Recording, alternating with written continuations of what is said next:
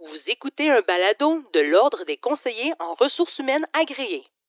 Bienvenue à RH, le balado où on analyse et échange sur des réalités actuelles et parfois tabous du monde du travail ayant un impact direct sur les humains et leurs activités professionnelles.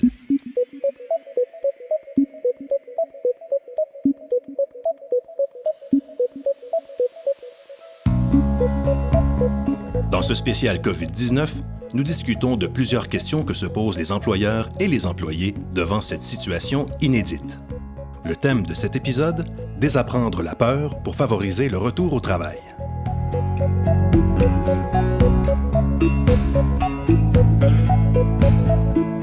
Pour nous aider à désapprendre la peur et pour favoriser le retour au travail, j'ai le, privilège d'être virtuellement, confinement oblige. Alors on fait comme bien des gens au Québec en ce moment, on fait du télétravail, on discute par vidéoconférence en compagnie de Mesdames Marie-France Marin, docteur Marie-France Marin, professeure de psychologie à l'Université du Québec à Montréal et détentrice d'un postdoctorat en psychiatrie à la Harvard Medical School, et Madame Marie-Ève Chaput, CRIA, conseillère en ressources humaines à l'Ordre des conseillers en ressources humaines agréés. Mesdames, bonjour. Bonjour. Bonjour. Donc, euh, la peur, c'est un sujet qui revient beaucoup dans euh, les discussions entourant euh, la COVID-19 et le monde du travail. Mais là, on l'a vu arriver la peur, on l'a apprivoisé, on a appris à vivre avec. Là, on va aller un petit peu plus loin et on va essayer de désapprendre la peur. J'ai envie de commencer avec Madame Marin. pour désapprendre la peur, est-ce qu'il faut avoir fait un travail sur la peur elle-même avant? Ben en fait, euh, pour je, je, je, recule un petit peu dans le fond. Pour la désapprendre, faut comprendre comment ça fonctionne à la base. C'est comment on l'a appris euh, au tout début. Et donc, ce qu'on se rend compte, c'est que la peur, c'est une émotion qui est tout à fait normale. Hein. Elle, elle, est là pour nous signaler justement euh, euh qu'il y a peut-être un danger, etc. Donc, cette peur-là, il faut quand même l'écouter.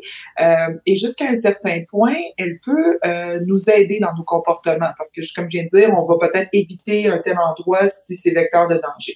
Donc, moi, je la peur un peu comme sur un continuum, si vous voulez. Quand les gens qui ont beaucoup, beaucoup de peur, ça peut devenir problématique. On peut penser aux gens qui souffrent de troubles anxieux, par exemple. Puis à l'inverse, les gens qui n'ont pas assez peur, eux autres aussi, ça peut devenir problématique. Dans le contexte qui nous intéresse, la COVID, des gens qui auraient vraiment pas peur, ils vont se mettre à risque, ils vont nous mettre à risque aussi par leur comportement. J'ai déjà entendu l'expression que la peur, c'est le début de la sagesse. Oui, ben oui, oui, mais jusqu'à un certain point. Il ne faut pas être trop sage dans ce cas-ci. Et donc, euh, la, la peur, une des façons euh, par, lesquelles on apprend à avoir peur, c'est par association. Donc, souvent, ce qui va arriver, c'est qu'on va, euh, notre cerveau, sans s'en rendre compte, là, on n'est pas là à faire des devoirs, évidemment, mais sans s'en rendre compte, on va associer des situations ou des événements qui étaient plutôt euh, neutres, là, qu'on, ça ne dérangeait pas vraiment, à quelque chose de, d'aversif et donc d'apeurant. Fait que dans le contexte de la COVID, tu sais, si, euh, là, je sais pas, au mois de janvier, vous aviez une rencontre avec des collègues à 10 dans une salle de conférence, il y a personne qui était stressé avec ça. Clairement, ça nous, nous signalait rien. Maintenant, un rassemblement de quatre personnes dans la rue nous stresse parce que là, on voit ça, on dit, mon Dieu, il y a un danger. Parce qu'on nous a dit que rassemblement était potentiellement euh, un endroit où est-ce qu'on pouvait avoir un risque de contamination. Donc, le cerveau a appris à associer des choses qui étaient à la base très neutres à danger. Donc maintenant, un rassemblement, quelqu'un qui tousse, quelqu'un qui s'approche trop près de vous, vous allez avoir peur. Et ça, la, grande, grande majorité de la population a appris et a appris très vite. Il y a personne qui dit oh, ça fait six semaines, j'ai pas encore compris pourquoi c'est important. Tout le monde l'a pogné, clairement. On sait qu'ils ont peur. Et là, c'est le chemin inverse qu'il faut faire. Mais est-ce que le, le chemin à l'aller, on va arriver au chemin inverse dans quelques instants, mais le chemin à l'aller, est-ce que tout le monde le fait de la même façon? Ben, c'est sûr qu'il y a des gens euh, qui vont apprendre plus rapidement que d'autres, euh, ou du moins que leur réaction de peur va être beaucoup plus intense que d'autres. Puis on le voit dans notre entourage présentement. Hein. Euh, la majorité des gens vont respecter la distanciation sociale, mais il y a des gens qui sont pas du tout à risque, donc en santé, qui sont relativement jeunes, etc., et qui oseront même plus mettre le, pied dehors. Alors là, c'est un comportement de peur qui est trop élevé. Donc, on peut dire qu'en effet, il y a des gens qui apprennent plus fortement, je dirais, et souvent, ça va être des gens qui, à la base, avaient peut-être euh, une personnalité plus anxieuse. Je veux pas dire qu'il y avait un trouble anxieux, mais tu sais, on, connaît tous des gens dans notre entourage qui, ont le... Je vois ça comme un système de détecteur de fumée dans votre cuisine. Hein? Fait que des fois, il y en a qui ont un système super sensible. Aussitôt que la, rôtie brûle un petit peu trop, boum, ça part. Puis il y en a d'autres que le feu est brillé puis il n'est pas encore décollé. Alors, on peut dire que les gens qui ont tendance anxieuse, eux, leur système d'alarme, il part à pas grand-chose. Alors, ces personnes-là ont peut-être appris plus fortement la peur dans le contexte de COVID. Et est-ce que ceux qui ont appris plus rapidement vont désapprendre plus rapidement? Non, c'est ça euh, malheureusement, euh, la désapprendre, premièrement, ça prend beaucoup plus de temps. Si on, pense, à la population générale, ça prend beaucoup plus de temps la désapprendre euh, pour tout le monde. Par contre, ceux qui l'ont appris plus fortement, donc ceux qui auraient une tendance plus anxieuse à la base, c'est eux que ça va prendre encore plus de temps à prendre la sécurité, donc désapprendre la peur, justement. Alors, on peut s'attendre à des différences individuelles quand même importantes à ce niveau-là. Je vais peut-être passer à Mme Chaput. Euh, quels sont les différents éléments propres au monde du travail qui peuvent exacerber le sentiment de peur relié à la pandémie actuelle? Oui, ben il y, en, a plusieurs, puis ça peut dépendre là aussi du milieu de travail ou de la personne. Mais un, nous, on est situé au centre-ville de Montréal, l'équipe de l'ordre. Fait c'est sûr que le, le, premier mot qui vient, c'est le transport en commun. Hein. Euh, c'est pas juste d'être au travail, mais vraiment de se rendre au travail. C'est aussi quelque chose qui va euh, stresser les gens. Euh, sinon, ça peut être travailler dans un espace partagé, que ce soit un bureau fermé où est-ce qu'il y a deux personnes ou vraiment un open space. ça peut être j'ai peur d'attraper le virus au travail puis de contaminer ma famille ou à l'inverse, j'ai peur de l'attraper de ma famille puis de contaminer le bureau. Après ça, est-ce que peut-être j'ai un petit sentiment de gêne ou de honte parce que ben, j'ai contaminé le bureau? Fait que là, est-ce qu'on va le dire à tout le monde? Donc, tout le monde va avoir mon nom, tout le monde ah va le savoir. Euh, ça peut être aussi euh, des gens justement là, qui vivent du stress par rapport à ça. Fait que c'est pas nécessairement qu'ils attrapent le virus, mais ils sont stressés puis sont incapables de revenir au travail. Donc, il peut y avoir une absence maladie, donc tout ce que ça comporte comme retour après une absence. Et j'ai une petite pensée aussi pour les hypochondriaques, que justement, ça peut être un peu exacerbé là, euh, en ce moment. Oui, effectivement. Euh, je reviens à Mme Marin. Euh, une fois que, en fait, la peur, quand elle arrive, je comprends que c'est un peu malgré soi. Est-ce que de la désapprendre, là, ça va être une démarche qui va être plus volontaire? Euh, il va falloir en effet faire des efforts euh, plus conscients, je dirais, pour y arriver. Donc, la, façon de la désapprendre, c'est que ça fonctionne par exposition graduelle, dans le sens que euh, c'est pas demain matin qu'on va dire parfait, festival, tout, tout est ouvert, allez-y, il y a une foule de 20 000 personnes. Il y a personne qui, de sensé qui va se dire je vais aller mettre les pieds dans un rassemblement de 20 000 personnes, clairement. Donc, il va falloir commencer, puis les mesures vont être dans ce sens-là aussi, mais il va falloir commencer par des apprentissages qui sont graduels. Alors, par exemple, ils vont nous permettre un petit rassemblement à la maison avec les proches ou euh, même les classes. Ils nous disent 15 enfants en même temps, pas plus. Alors, on va s'exposer à des petits rassemblements et euh, ou à des petites doses, dans le fond, de, trucs qui, maintenant nous fait peur. Il va falloir tolérer l'inconfort que ça va susciter. Donc, c'est sûr que le retour au travail, même si on fait des accommodements euh, au niveau des espaces pour que les gens soient pas trop près, les gens vont rentrer travailler. Il faut s'attendre à ce que les premières journées, il y ait un, inconfort, la petite boule dans le ventre, puis voyons, je veux être correct, puis que la productivité, si on pourra en parler tout à l'heure, si vous voulez, mais que la productivité sera pas maximale, hein, parce que quand on, on a peur, on n'est pas complètement focus à la tâche. Mhm. Donc, il va falloir tolérer cet inconfort-là. Puis là, en voyant que tout s'est bien passé, on va le faire une journée, deux journées, OK, personne tombe malade, etc. Notre cerveau va dire, OK, donc peut-être que c'est pas vecteur de danger. Et en le faisant plusieurs fois, donc c'est là que j'insiste, ça ne sera pas un apprentissage qui va se faire d'un coup, comme c'était le cas pour la peur. Pour apprendre la sécurité, il faut plusieurs apprentissages sans qu'il y ait de conséquences fâcheuses. Là, notre cerveau va dire, OK, je pense que c'est correct, puis on va être prêt à aller à la prochaine étape qui va être un, un rassemblement peut-être un petit peu plus grand. Donc, on va, on va, s'analyser soi-même, on va regarder comment on se sent soi-même, mais euh, on va aussi être témoin de ce qui se passe autour de nous. On va, avoir des collègues peut-être qui vont avoir euh, de la peur. Est-ce qu'on peut les aider à désapprendre la peur? Comment on gère ça? Bien, c'est sûr que euh, la première chose, c'est de respecter un peu comme je disais euh, d'entrée de jeu, c'est qu'il y a des différences individuelles, donc il faut apprendre à, respecter ça. Je pense qu'il va falloir vraiment être bienveillant et tolérant avec les gens autour de nous, puis justement, ce ne sera pas tout le monde qui va aller au même rythme, euh, de respecter aussi, même s'il y a certains comportements qui vont être permis, que certaines personnes ne seront peut-être pas rendues là dans leur apprentissage.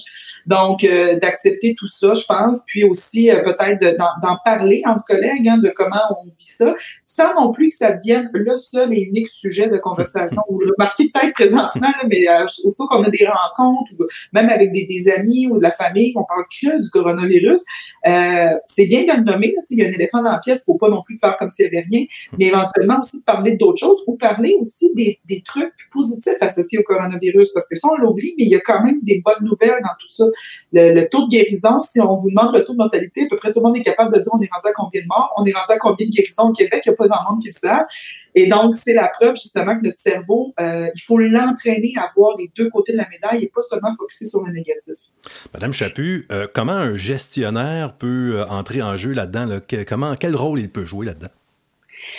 Bien, ben, je voudrais juste rajouter par rapport à la dernière réponse euh, aussi, dans le fond, euh, moi, ce que j'ai remarqué, c'est qu'effectivement, euh, en groupe, on peut avoir tendance des fois à se créer de la peur. Donc, l'autre a peur de ça, donc peut-être que moi aussi. Mais l'inverse, c'est vrai. Quelqu'un mm-hmm. qui a peur puis qui voit que ses collègues, par exemple, vont l'encourager ou qu'il voit les choses différemment, je trouve que ça amène aussi une belle ouverture. Donc, on peut s'influencer dans les, dans les deux sens quand on a des conversations avec les employés là, collectivement. C'était juste un petit, euh, un petit ajout. Euh, le gestionnaire, c'est sûr que le gestionnaire a toujours un rôle, hein, que ce soit COVID ou non COVID, euh, par rapport à, ses employés, à, les aider à passer des périodes qui sont plus difficiles. Euh, c'est sûr, on revient à la base, l'empathie, l'écoute, euh, permettre de l'espace pour que l'individu qui est stressé puisse exprimer qu'est-ce qui le stresse. Des fois, on va pouvoir le déconstruire en même temps parce que en posant des questions, mais ben, on comprend mieux. Puis peut-être qu'il y a une solution qui va venir euh, de soi dans la conversation, mais en tout cas, impliquer la personne dans la recherche de solutions, c'est sûr que c'est positif. Sinon, ben, je dirais, dans le fond, revenir à la souplesse, la flexibilité. On est vraiment dans une période particulière donc, on va se permettre d'aller dans des zones où peut-être on aurait moins été avant, de permettre plus de souplesse pour que les gens puissent choisir. On l'a vu avec M. Legault, euh, les parents avec leurs enfants, ils ne seront pas obligés d'envoyer les enfants à l'école. Donc, peut-être qu'on peut regarder pour certaines flexibilités au travail aussi. Et sinon, ben, le gestionnaire, il ne faut pas l'oublier lui-même. Donc, de gérer ses propres émotions, de laisser de la place pour ses propres émotions. Donc, moi, comme gestionnaire, ce que mon employé me dit ou ce qu'on vit comme situation, qu'est-ce que ça m'amène et est-ce que je me suis occupée de ça aussi? faut pas les oublier. Les gestionnaires aussi vivent euh, du stress en ce moment, beaucoup de nouveautés, beaucoup de choses sur lesquelles, de l'incertitude, on n'a pas nécessairement le contrôle. Et en bout de ligne, ben, c'est sûr qu'il y a orienté vers les ressources. Donc, on peut penser au programme d'aide aux employés, entre autres, ou euh, on peut carrément euh, suggérer d'aller voir le médecin si on s'inquiète pour la santé euh, de la personne. Évidemment, ce n'est pas toutes les entreprises qui ont euh, cette flexibilité-là. Ce pas toutes les entreprises qui ont les infrastructures dont on vient de parler. Euh, euh, si on va, si on essaie de s'occuper de ceux qui sont peut-être les moins bien nantis, si on veut, ça veut dire qu'il va falloir instaurer peut-être une nouvelle culture dans l'entreprise. Il va falloir changer les choses. Bien, c'est sûr qu'il faut se, faut se montrer, il faut être capable de s'adapter je ne sais pas si on va aller changer une culture, parce qu'une culture, ça prend beaucoup de temps à changer. Moi, je dirais qu'il faudrait aller plus en cohérence avec la culture et les valeurs de l'organisation. Donc, à la base, euh, si on a des valeurs qui sont fortes, qui sont orientées vers euh, nos individus, que c'est important pour nous, ben nos décisions, on va toujours avoir l'individu en tête. Fait que c'est important de rester cohérent, de rester transparent pour que ça fasse du sens. Hein. Le travail, il faut beaucoup ramener ça à quel sens ça donne aux gens.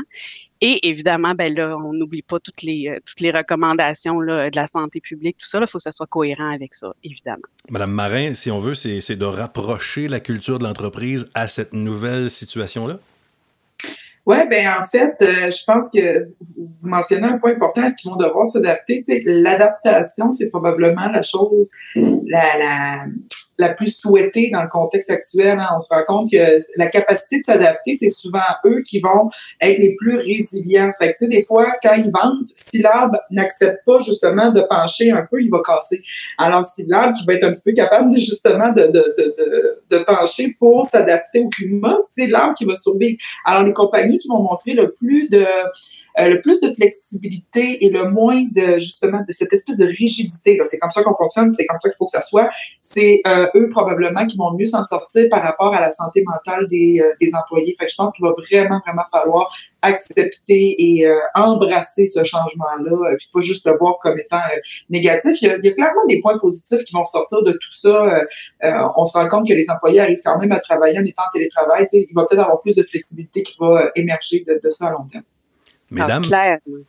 J'ajouterais, j'ajouterais aussi que, dans le fond, il y a plein, plein d'alliés dans l'organisation à qui on peut penser, le comité santé mieux-être, comité santé sécurité, que ce soit vos superviseurs de premier niveau, vos leaders naturels. Il y a plein de gens qui peuvent faire partie de la recherche de solutions, puis qui peuvent être vos antennes aussi pour identifier où est-ce que peut-être qu'on a des gens qui sont un petit peu plus démunis, puis qui ont besoin d'un accompagnement euh, plus euh, individualisé. C'est le moment d'une petite pause, mais on vient d'ouvrir une porte intéressante. On y reviendra dans quelques instants.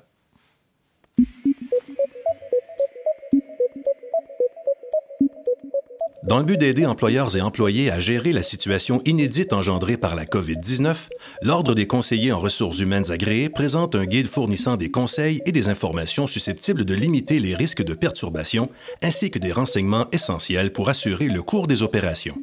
L'Ordre entretiendra des points d'information réguliers avec les professionnels agréés afin de les tenir informés de l'évolution de la situation et les aider à exercer leurs responsabilités en tant que CRHA et CRIA. Ce guide est évolutif. Les données de ce document seront donc mises à jour de façon continue en fonction de l'évolution de la situation. Pour consulter ce guide, visitez le ordrecrha.org. Je suis toujours en compagnie de Dr Marie-France Marin, professeure de psychologie à l'Université du Québec à Montréal et détentrice d'un postdoctorat en psychiatrie à la Harvard Medical School, et Marie-Ève Chaput, CRIA, conseillère en ressources humaines à l'Ordre des conseillers en ressources humaines agréés. On a évoqué le leader naturel juste avant la pause. Ça, c'est un phénomène que je trouve intéressant. Qu'est-ce que c'est un leader naturel?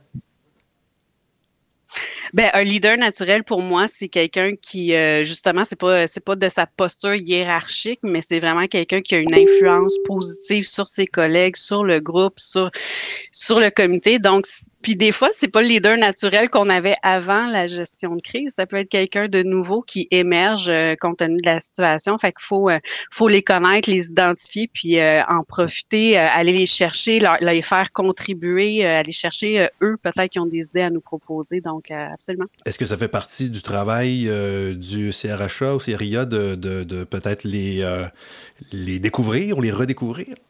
Oui, absolument. Ben, je dirais du CRHA, CRIA, oui, euh, des gestionnaires aussi, donc l'équipe de gestion de rester euh, à l'affût.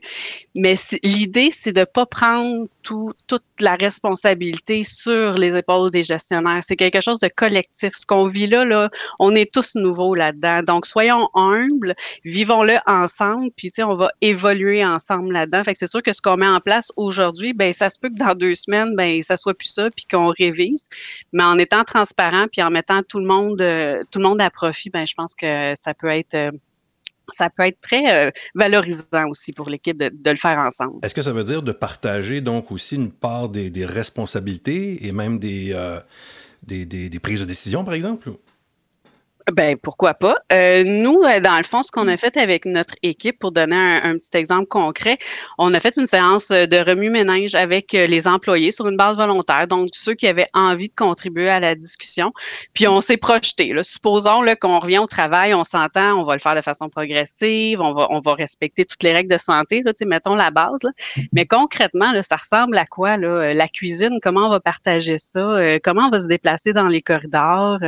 Est-ce qu'on un lavabo, est-ce que c'est suffisant pour pouvoir euh, euh, se laver les mains? Est-ce qu'on va avoir plusieurs stations de nettoyage? Donc, tout, discuter de, choses à haut niveau comme ça, prendre euh, les solutions. Puis, on a une équipe de logistique à l'interne qui est moins occupée en ce moment parce qu'évidemment, il y a moins d'événements. Fait qu'on est allé chercher leurs compétences en logistique. On veut qu'ils nous organisent le bureau pour que ça fasse du sens et que dès qu'on est en mesure de revenir au travail, parce qu'on on s'entend que même si le travail est progressif, au jour 1, il faut être prêt. Le jour 1, qu'il y a une personne, cinq personnes, dix personnes qui rentrent, il faut être prêt. Donc, il faut maintenant se poser ces questions-là. Puis c'est le fun parce qu'il y a différentes personnes qui se mettent la tête ensemble. Puis comme ça, bien, on mm. peut vraiment... On essaye d'éviter d'avoir des angles morts de cette façon-là. Madame Marin, euh, c'est une bonne stratégie, ça? Oui, je pense que c'est la, bonne approche à faire, sans non plus trop se projeter dans l'avenir. Là, c'est sûr qu'il y a un travail de planification à faire, c'est clair. Puis c'est la chose à faire parce que sinon, on va arriver au jour 1, puis justement, ben là, ça va encore plus rendre les gens anxieux. Donc, de pas savoir que ça a été préparé, les anxieux, ils ne pourront plus. Mais à l'inverse, euh, si on a euh, des gens qui se mettent trop dans les scénarios puis qui préparent comme 48 scénarios possibles, ça aussi, ça peut être source d'anxiété parce que là, on sait pas, ça manque de, leadership et de direction. Fait que je pense que c'est la, balance entre les deux. Donc, ce que Mme Chaput nommait, c'est excellent, en fait, puis ça va de sentir qu'il y a des gens qui, euh, justement, prennent ça en charge, ça va diminuer les éléments qui causent du stress. Hein. Donc, ça va diminuer la nouveauté, l'imprévisibilité, ça augmente notre impression de contrôle, puis ça diminue la menace, dans ce cas-ci, la menace sur notre ego. Et donc, euh, je pense que c'est des bonnes choses à faire, en effet. Mais euh, concrètement, est-ce qu'on fait une, trousse de retour au travail, un protocole? Que, quelle forme ça peut prendre? Ça s'adresse aux deux, là? Moi, je le vois à deux niveaux. Là. Il, y a, il, y a, ce qui est non négociable. Donc, ce que, comme employeur, on a des obligations, il y a des choses qui seront non négociables, il y a des comportements qui vont être attendus. Ça, ça c'est un bloc, ça bouge pas. Fait que ça, probablement que ce sera un Q&A. Il y aura aussi, euh, nous, on a notre directrice générale à toutes les semaines qui fait un visio avec l'ensemble des employés. Donc, ça fera partie de ces messages. Il y a des communications, il y a un courriel quotidien aussi. Donc, le message va, c'est important aussi beaucoup de répéter. Hein. Ça mm-hmm. rassure quand on répète. Là, je sais pas, Madame Marin, ce que vous en pensez. Oui. Donc, de répéter le message. Fait que ça, ça ce, qui ce qui est fixe. Puis après ça, ben, il y aura les mesures plus souples. Donc, justement, est-ce que je suis pas obligée de retourner au bureau? Donc, forme moi, j'aime varier les communications, forme écrite, forme euh, euh, verbale. Euh, aussi, ça peut être en plus petites équipes. Donc, une fois que c'est fait au niveau de la direction générale, c'est le message est répété par les gestionnaires dans leurs équipes, mais varier, euh, varier le, le, le moyen de communication. Oui, je pense que c'est une, une, excellente stratégie. Puis de répéter, d'être présent, de pas sentir justement qu'on est laissé à nous-mêmes. Hein. Une des raisons, je pense, pourquoi les gens sont quand même euh, relativement satisfaits du gouvernement, euh, comment le, gouvernement du Québec euh, gère la crise actuelle. Ils sont très présents. Hein. À chaque jour, ils sont là, puis ils essaient, ils ont quand même un ton très rassurant. Ils, semblent en contrôle. On sait pas ce qui se passe dans le derrière de leur tête. C'est le sujet d'une autre chronique, mais ils sont très en contrôle. et donc, ça, ça inspire confiance puis on se dit, OK, on a le goût d'aller dans ce sens-là. Donc, je pense que le, travail du, gestionnaire, justement, c'est de faire la même chose et euh, justement de répéter le message parce que, comme j'ai dit tout à l'heure, euh, de comprendre que ça va être sécuritaire, que c'est pris en charge, ça se passe pas en client ciseaux. Donc, il faut s'exposer à ce message-là puis à m'amener à force de l'entendre de différentes façons, comme Mme Chaput l'a dit, ça va finir par rentrer et euh, par justement laisser les gens aller travailler puis sans qu'ils soient trop craintifs. J'irai un petit peu plus loin là-dedans, à tout le moins plus pratico-pratique. On est de retour au travail depuis un certain temps. Ça se passe relativement bien. Le jour, on se projette un petit peu dans l'avenir. Là. Et dans l'équipe, il y a un membre du personnel qui euh, a plus de difficultés. Euh, au niveau de la peur, justement, euh, le désapprentissage, si je puis me permettre, se passe moins bien. Qu'est-ce qu'on fait dans ce genre de circonstances? Ben, je pense que ça dépend un peu euh, du contexte, ça dépend à quel point aussi on est près de cette personne-là. Euh, euh, c'est sûr qu'il y a des alliances souvent qui vont se former au travail naturellement. Donc, si c'est quelqu'un dont je suis prêt, je peux peut-être essayer de comprendre un peu son contexte. Hein. Si la personne, par exemple, elle a perdu des proches de la COVID, on peut comprendre que son processus est complètement différent que quelqu'un qui n'a pas été touché de près. Donc, essayer premièrement de savoir un peu d'où cette personne-là arrive, hein, de comprendre. ensuite, de lui en parler, dire, écoute, ça rend vraiment difficile pour toi. Euh, est-ce que tu penses que peut-être tu pourras en parler à ton gestionnaire? Il y a peut-être des accommodements qui pourraient être pris. Donc, on a parlé tantôt de la flexibilité des gestionnaires, de voir est-ce qu'ils ont le choix, est-ce qu'on peut organiser un télétravail, être souple sur l'heure de début et de fin. Peut-être que cette personne-là, finalement, c'est pas tant de venir au travail, c'est le transport en commun qu'elle n'a pas le choix d'utiliser qui la rend complètement euh, euh, apeurée. Donc, de peut-être de dire, ben écoute, tu pourrais peut-être arriver un petit peu plus tard, partir un peu plus tard, donc éviter les heures de pointe dans le transport en commun qui vont clairement être anxiogènes. Alors, d'essayer de voir avec elle des solutions justement euh, qui pourraient l'aider. Hein. Comment diminuer la nouveauté, comment diminuer l'imprévisibilité, lui donner une impression de contrôle jusqu'à un certain point? Et si c'est vraiment euh, une peur, euh, voire même une anxiété là, qui est qui est plus, plus que ce qu'on peut gérer ici à l'interne, mais ben là, à ce moment-là, il ne faut pas hésiter à référer justement aux ressources, notamment le PAE dont Mme Chaput a parlé, ou encore demander à la personne si elle pense qu'aller voir son médecin pourrait faciliter tout le processus. De votre côté, Mme Chaput? Ben, je, je, je, seconde. Dans le fond, euh, c'est quelque chose qu'on faisait déjà avant la COVID. Comme gestionnaire, on, on rencontre des gens qui ont plus de difficultés. Donc, absolument, c'est vraiment le moyen de le faire. Mais eh bon, on rencontre toujours des gens qui ont des difficultés, sauf que là, euh, ça risque d'arriver plus souvent, voire beaucoup plus souvent. Oui, ça risque d'arriver. Moi aussi, ce que j'anticipe, c'est peut-être euh, entre collègues aussi, certains, parce qu'on n'aura pas tous le même niveau. Hein, euh, certaines personnes que l'hygiène va être euh, très, très importante, d'autres que ça va être moins là. Donc, ça peut amener des conflits. Donc, effectivement, c'est, je reviens à répéter le message, c'est quoi qui est non négociable, c'est où que les gens ont de la flexibilité, puis après ça, c'est sûr qu'il faut être proche de, il faut être proche des gens là, dans des situations comme ça on n'est pas dans le dans la performance à tout prix. On n'est pas là, là, on est dans l'humain, l'individu, prendre soin de nos gens puis euh, être bienveillant. J'ai comme l'impression que euh, l'humain doit être pas mal moins bon pour désapprendre que pour apprendre la peur. Euh, définitivement. Parce que une fois qu'on a créé l'association dont je vous parlais au tout début, cette association-là, elle sert une fonction quelconque. Hein. Donc, c'est probablement, euh, dans ce cas-ci, c'est ben, va pas dans des rassemblements, approche-toi pas des gens, ça pourrait être, euh, tu pourrais attraper la COVID et donc éventuellement, quelqu'un près de toi pourrait décéder ou même toi. Fait que là, le cerveau dit, OK, clairement, euh, il y a un problème, c'est dangereux. Tu sais, quand ils nous ont dit rester à la maison, les rassemblements sont interdits, puis on voyait, je me je sais pas si vous vous rappelez, mais c'était à ce moment-là qu'il y avait le pic de décès en Italie puis en Espagne. On voyait ça en même temps passer sur euh, deux parties de l'écran et là, on a compris que, OK, le monde va changer et on doit s'adapter. Fait qu'on a appris tout de suite. Puis là, il faut, faut dire aux gens, OK, c'est bon, retourner travailler, on n'a pas encore le vaccin, on n'a pas encore de médicaments, euh, les études sont en cours, je veux bien, mais il n'y a rien encore de très, très concret. Alors, ça va demander vraiment, vraiment, vraiment un travail sur soi. Il va falloir se parler, comme on dit, là, puis de dire, OK, on va y aller graduellement et euh, de bien gérer. Fait que je pense que ce que Mme Chapuis disait tantôt, c'est super intéressant. Laissons un petit peu la performance de côté, là, puis assurons-nous que les gens passent au travers de ça de façon la plus saine possible euh, et ça va se faire en équipe hein, parce que je pense que tout le monde va falloir qu'il se soutienne là-dedans, euh, non seulement au niveau psychologique, mais au niveau des mesures d'hygiène, c'est la responsabilité de tous, pas juste d'une personne. Fait que vraiment, ça va prendre plus de temps, puis euh, on peut s'attendre, on parle beaucoup, beaucoup des conséquences physiques actuellement et c'est normal, mais on peut s'attendre à ce que dans les prochains mois, euh, il y ait des répercussions au niveau de la santé mentale de la COVID, clairement. Même au-delà de, on a retrouvé le vaccin, euh, il y aura peut-être des, des, du résiduel de tout ça dans les milieux de travail, dans les écoles qu'on va voir. Alors, euh, comme société, il faut être doublement vigilant, je dirais, par rapport aux signes, justement, euh, précurseurs de, de peut-être de problématiques de santé mentale chez les gens. Madame Marin, avec votre bagage, comment vous avez trouvé le, parcours des Québécois? on a vu que, les Québécois avaient été les champions de, la distanciation sociale.